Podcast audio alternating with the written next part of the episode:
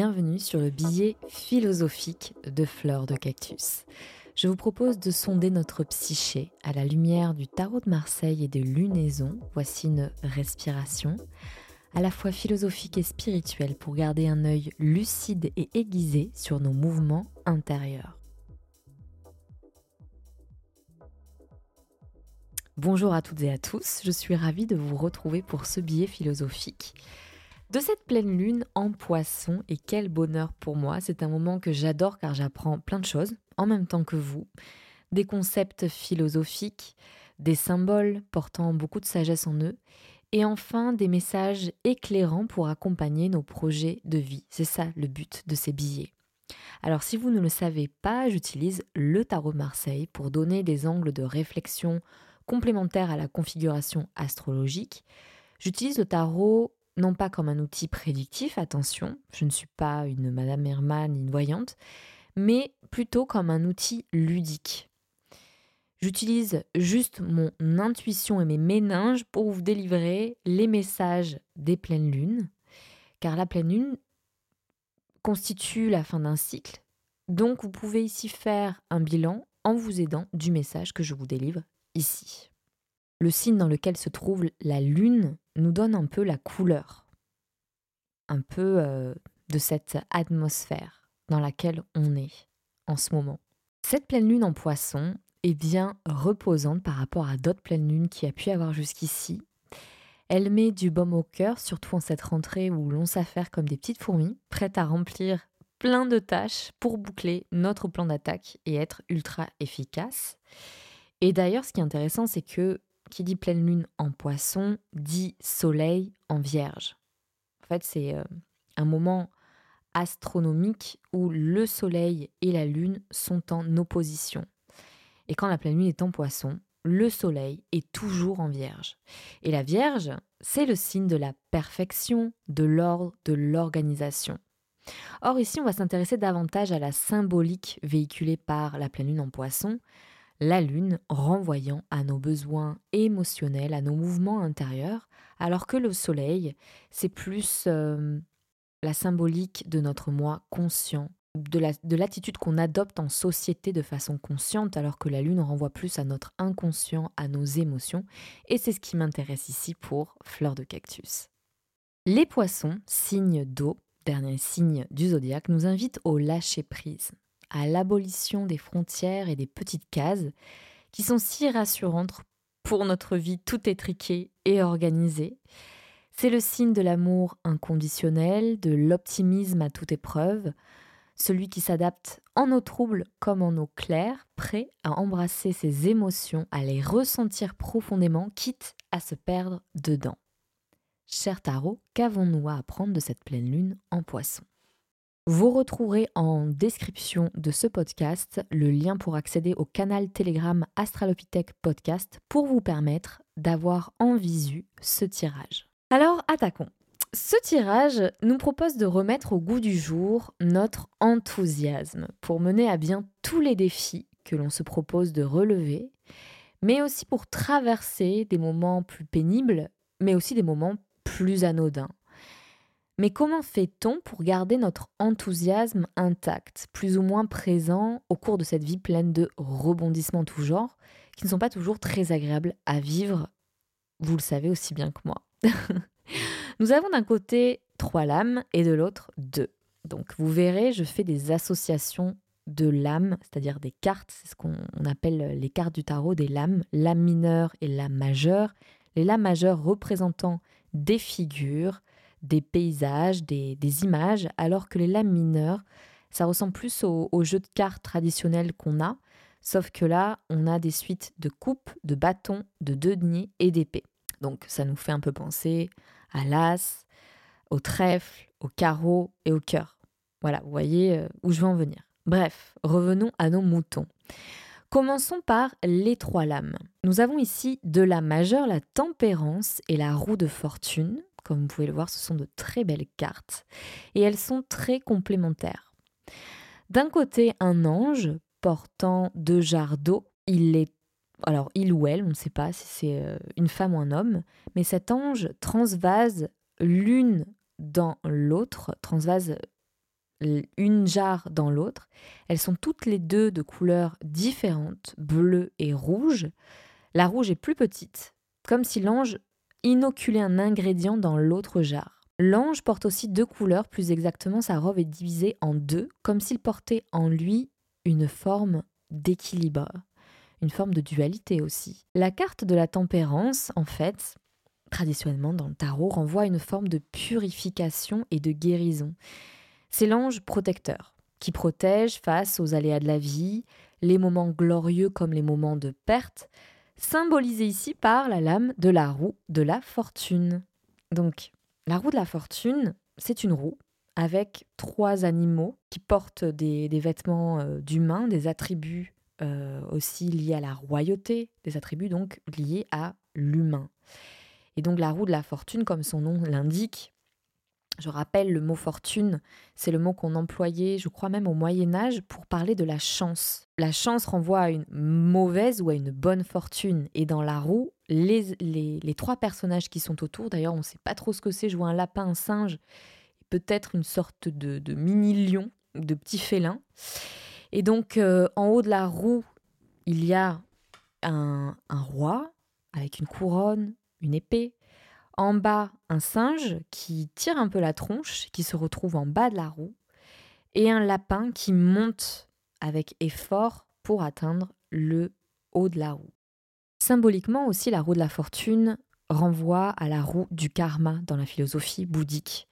C'est-à-dire que tout est changeant, tout est cycle, donc votre position sociale sera peut-être, et même euh, assurément, différente d'une vie à une autre en tout cas selon la philosophie bouddhique, et elle sera différente selon les actions plus ou moins vertueuses que vous avez menées dans des vies antérieures. Et donc c'est la lame mineure qui va nous donner une information très précieuse, le 6 d'épée. Et comme tous les 6 dans les lames mineures, le 6 nous invite à identifier ce que l'on trouve beau en nous et dans notre entourage. C'est une carte de perfectionnement intérieur. Mais ici, comme c'est une euh, lame qui fait partie de, la suite des épées, on parle de la beauté des idées, de la finesse d'esprit, des idéaux humanistes. Le 6 d'épée encourage à alimenter, à nourrir des pensées optimistes, idéalistes, pour le bien de tous, dans l'espoir de les concrétiser dans le monde matériel. Donc bien sûr, il y a un danger. On peut très bien être dans l'idéalisme en permanence, ce qui peut nous amener à une forme d'inertie parce que ce n'est jamais assez bien, donc euh, on finit par ne plus rien faire. On recherche une forme de perfection impossible. Je pense par exemple aussi à l'activiste euh, militant qui est dans le sacrifice en permanence, voire dans la souffrance, alors que finalement son but euh, premier était justement d'apporter le bien. Ou aussi L'extrême, c'est euh, de devenir un narcissique qui se la pète grave et donc euh, qui est euh, sûr de ses pensées, qui les clame en permanence, moi, moi, moi. Bref. Donc, la tempérance nous propose ici de choisir la voie du milieu. Ces belles idées peuvent devenir un fioul pour déclencher des actions et il suffit d'un ingrédient, d'un ajustement pour trouver la voie qui nous garde en équilibre. À nous d'ajuster s'il le faut Nourrir de grands rêves peuvent nous amener à faire de grandes choses. Elles sont à l'origine de nos actions. Je prends un exemple. Se lancer dans un marathon sans, entraînement serait vain. Et là, c'est bien la, la, la manifestation d'un ego démesuré. Or, faire de l'exercice est quelque chose de louable pour plein de raisons, pour notre santé, pour notre vitalité, pour avoir euh, un esprit peut-être plus clair. En choisissant la voie du milieu, on commence par des petites courses. 5 petits kilomètres, 10 petits kilomètres, donc des kilomètres que l'on n'aurait jamais cru faire un jour si, si nous n'avions pas nourri cette idée de faire un jour un marathon. Donc en fait, ces belles idées, ces idées vertueuses nous insufflent de l'enthousiasme. Ça serait intéressant de se poser la question, est-ce que ce que je fais là, maintenant, m'enthousiasme? Est-ce que ces pensées qui tournent en boucle dans ma tête m'inspirent, m'enthousiasment ou me, font suffoquer ou me détournent de la joie? Bien sûr que parfois on va pas se voiler la face, on est amené à faire en tout cas des choses qui ne nous plaisent pas toujours peut-être de par le travail que l'on fait. Il y a peut-être des tâches qui sont euh, plus harassantes ou ennuyeuses que d'autres. Et donc, si on passe 90% de son temps sans enthousiasme, et donc en, brassant des pensées stressantes, lourdes, eh bien, on ne trouverait plus l'énergie pour traverser des épreuves qui rythment la vie, quoi qu'il en soit d'ailleurs. Et cette pleine lune en poisson, c'est ça en fait. C'est trouver de l'optimisme quelque part. Et donc euh, là, on voit où elles se trouvent. En tout cas, elles peuvent se trouver dans de belles idées, dans les idéaux. Et le poisson, c'est ça, c'est vraiment euh, l'idéalisme à l'état pur. Si on s'échinait à cultiver des belles pensées, eh bien, cet euh, enthousiasme nourri par ces belles pensées nous permettrait de nous adapter à la pénibilité et de trouver toujours des solutions. En fait, c'est une forme d'entrain qui va nous aider à rester dans la vitalité et dans ce qui est bon pour nous et pour les autres. En parlant de vitalité, je passe à la deuxième association, donc de deux lames mineures cette fois, qui est le 9 de coupe et le 4 de bâton. Je vous parlais de vitalité parce que ici, le 4 de bâton, c'est ça, c'est cette forme de solidité dans notre travail, notamment, euh, dans tout ce qui euh, nous inspire en fait et qui nous, qui nous, qui nous motive. Le bâton, c'est ça, c'est vraiment une carte de feu. Et donc, euh, le 4 de bâton renvoie ici à cette vitalité permanente que l'on a, à cette stabilité qui nous permet de faire de grandes choses. Et comme elle est, associée, elle est associée au 9 de coupe, ce qui est intéressant, c'est que le 9 de coupe, c'est la carte du deuil. C'est-à-dire qu'il faut savoir laisser mourir des choses pour pouvoir euh, avancer et atteindre le 10 de coupe. Le 10 de coupe qui est l'abondance. Donc, en laissant mourir ce qui doit mourir, nous sommes à même de retrouver une vitalité renouvelée. Et donc, je vous pose une autre question. Que doit-on laisser mourir pour retrouver l'enthousiasme bénéfique pour moi et pour mon entourage? Quels sont les idéaux humanistes les belles idées, quels poèmes résonnent en moi pour me permettre de trouver cet enthousiasme? Le 6 d'épée, c'est justement cette beauté de la pensée. Et donc la poésie, c'est un peu euh, l'incarnation ultime de cette carte. En cette rentrée, je vous propose donc de lister ce qui vous enthousiasme, même au creux de vos tâches les moins cool et les, les plus stressantes. Essayez de vous rappeler pourquoi vous faites telle activité Quelle est l'idée, l'idéal de vie qui se cache derrière l'activité que vous faites. Est-ce que vous faites cela pour votre famille? Est-ce que vous faites cela pour le statut que cela vous donne dans la société?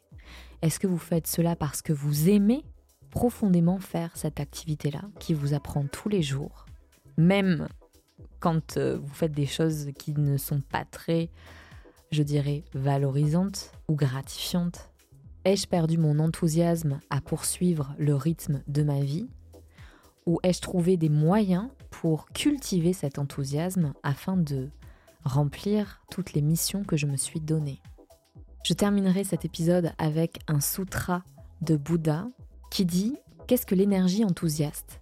C'est le remède à la paresse, c'est l'état d'esprit dans lequel on éprouve de la joie manifeste à se tourner vers la vertu vers l'accomplissement spirituel. En cette pleine lune en poisson, qui nous aidera sûrement à nous adapter à toutes les situations avec optimisme et entrain, avec enthousiasme, eh bien je vous souhaite une très belle rentrée.